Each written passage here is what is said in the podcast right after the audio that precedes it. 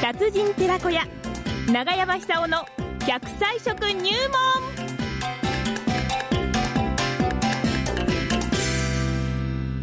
さあ、奈良浜町出身、食文化史研究家、長寿食研究家、長山沙夫さんの登場でございますね。今週の長生きの食材は何でしょうか長山さんおはようございますどうもどうもおはようございます。おおはようございます。はええ先日もちょっとあの、講演会がありましてね。はいはいはいはいそこで長生きソングを ね、大合唱してきたんですいやが。ー、いいですいね。やー、よかったですよ。うんはそうぜひ、もっともっとですね、い。福島発で全国に普及したって、これあの、おかしくもなんともないですよね。そうなん、そうなんで非すよ。常にあの健康効果に寄与できると思います。はい。私ね、うんこの長生きソングを皆さんにご紹介する前に、うんまあ、福島のこの原発事故後の現状をお話しして、そして私自身の夢は、夢は、ね、災害があったからこそ、ね、地震と津波と原発事故と風評被害があったからこそ、福島県を日本一の長寿県にしたい。これはもう長山さんと同じなんそのためには食事ですよっていうところから入って、長山さんのこの歌をね、ご紹介するんですが、先日ね、ある大きな、えーまあ病院関係の、はい。はいはいはいそこでね、ちょっとあの、講演させていただいて、その、病院の理事長がいらっしゃる、一番偉い方。でね、私聞くんですよね。今日あの、この中で、白いご飯を食べてきたというひ人手を挙げてくださいって言うとね、もう99%手を挙げるの。はいで、理理事長一番前に座ってたの。ええでね、手を挙げないわけ。で、あれ理事長どうして手を挙げないんですか僕朝パンなんです。ドーッと受けるわけですよ。私がもうご飯がいいって言ってんのに、その理事長が手を挙げてない。僕パンなんですって、うわーって受けるんですよね。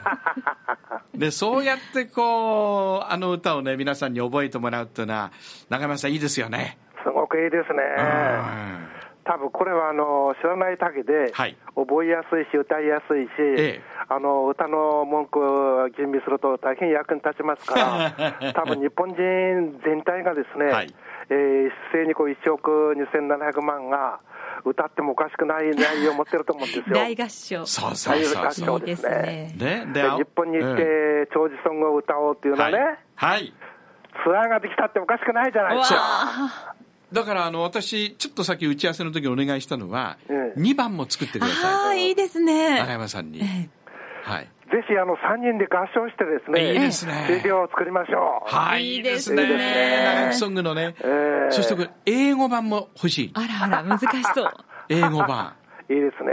だから世界中に福島の元気を発信するには、そうですそうこですの長生きソングですよえ。え英語版作ってやる。簡単にね、あの、誰でも覚えられますから、はいはいはい非常にいいと思いますね。 AKB に歌ってもらうえで私もあの、すごくええ忙しくてですね。そうでしょうええ明日は山口県に公演に行くんですけども、明日山口県に山口県で気す。をつけてください。長州ですよ。長州です。そうです、そうです。ええしかし今仲良くなってます から。僕が福島出身っていうのはちゃんと分かってオーダーしてくれるわけですから。はいはいはい、朝はい。一番で行くんですよ。へえええ大変です。新幹線でまあ新幹線です。はいはい。まあ、それはいいんですけども、うんあのー薬に頼る前にね、ええ。この長生きソングにあるような食べ物を選択して食べることによってですね、はいもっと元気になって、薬なんかいらない、そういう人生を送ってほしいですよね。そうですねで今日はですね、えみかんをお勧めしたいと思います。あ、あの、あれ、黄色いみかんですか黄色いみかんですええ、えこれは非常にですね、はいあの調べてみると、いろんな成分が含まれてまして、うんえー特にあの皮とか、はい白い筋があるでしょえ。、はい、はい。皮ってあの袋のことですよね。あ袋ねびっくりしたええ外側の皮じゃないですそうよね。そうそうそう、はいまあ、あれでもあのええんですけども、はいあれはそもそもあの陳皮という漢方薬ですよね、はいはいはいはいえー風邪薬に使われてますけども、ええええええだからあの、ええ綺麗な皮だったら食べてもいいと思うんですよ。うん。まあ、それ抵抗ある方は、少なくとも筋を取らない、あるいは袋を捨てない、全部噛んで食べてしまう。そそう、そのままですよね。れはまず、それはまずそう。はい。はい、そうすると、あのヘスペリジンっていう成分、えヘスペリジン、ヘスペリゲヘスペリジン、ヘスピリジン。そうです、そうです。へえ、すごいよくこ出れてくるはなあの、ちそうょいうっのがとあの、発想しづらいんですけども、はい血管を丈夫にしてですね、ほうえー中性脂肪を下げると、本当にえーそういう効果あるらしいんですよ。へえ。でさらにですね、はいあの今、糖尿病はものすごく増えてるんですけども、私もそうです。えあの糖尿病の方も、あの聞いてほしいんですけども、ええあのみかんにですね、ベータクリプトキサンチンという成分含まれてます。はい、よく出ベてーきますタね、そうええいうのがクリプトキね。サンチうんン、これ、多分あのテレビなんてよく紹介するんで、聞かれた方もたくさんいらっしゃると思います。はい。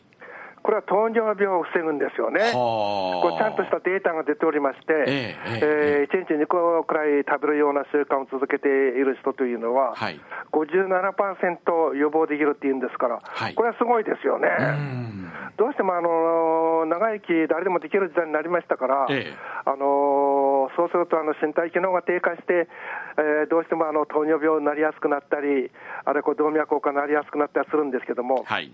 それをこれからは薬に頼んじゃなくてですね、ええ食べ物を上手に選択して、そういう病気にならないようにするのが、あの長生きのコツだと思うんですよそね。うですよね。え食が基本中の基本です。食。そうです。ですから、あのみかんっていうのは甘いんですけども、しかし糖度そんなにあの高くても、あの水分が多いですから、実際にこう吸収される果糖っていうのは、そんなに多くなないらしいんですよ。はあ、あんなに甘くてね。えええですから、あのその時に一緒にね、筋とか袋を食べることによって、はいあ多少それは含まれてます、甘いんですから、ええ果糖もはい。で、これを絡め取って排出してしまうと。はであ。黄色い色素が今言ったようなベータクリプトキサンチンですから、はいこれを取ってですね、えー体の老化を防ぐ、それから同時に糖尿病を防ぐと。とにかく老化っていうのは酸化ですから、そうですね酸化しないような食生活をしてほしい。はい。で、このベータクリプトキサンチンって基本的には抗酸化成分なんですよね。長生きするためにやっぱりあの酸化をなるべくですね、ええ少なくして、それで老化を防ぐような生き方が大事になってきます。なるほど。多分あの80になっても90になってもね、100になっても元気な方というのは、酸化が少ないんですよ。なるほど。で錆昨び日、なおいんとといだ。あの長野県に行って、ですね、え96歳、まあ、講演した後に握手してくださいって来たんです、96歳だって言ってました、 90 96歳の方が。 90歩いてるちゃんと、うわはあ。それであの顔、つやが良くてですね、はい僕はびっくりしたんですけども、はいあの声も通ってね、ええすごくあのチャーミングなおばあちゃんなんですよ。うわあ結局その人はあの肌ツヤがいい、あるいはシワが少ない、はいあるいは行動がそんなにこう不自然ではない、ん考えると、なんか他の成分、あの抗酸化成分取ってるはずですよええね。ええええ。多分あの長野県っていうのは野菜にしても、あのそばにしても、あの低い土地でできたものよりも、紫外線に対するあの抵抗力強いえー成分を持ってますから、はいはいそれも多分と食べてると思うんですよ。なるほど。で福島県にすれば、例えば会津町みたいなね、標高の高いところでそばって美味しいじゃないですか、うん、そうですね。はい。あれはあの抗酸化成分多いはずです。はあはあ。そうやってあの上手にですね、はいあの輸入されたあのちゃんと素性のわからない食べ物をとら食べるよりも、はい地元で採れたものを食べるのがベストだっていうことですよね、これなはる。ほどね、ええですから、みかん、ぜひですね、みかんはぜひね1日2つくらい食べれば、オッケーオッケーええかなり元気になると思います。わかりました。はいい、えーみかんがそんな抗酸化食品だって知らなかそっうでたです、そうすです、ねそう。です。ベータクリプトキサンチンです。すごいな、そういう、こう。スラスラものが出てくるんですもんねもう私何回聞いても覚えられないですよ。中村さん、ありがとうございました。ありがとうございましたじゃあみかん食べてで、えー元気に頑張ります。あ頑りが張りとうございました。どうも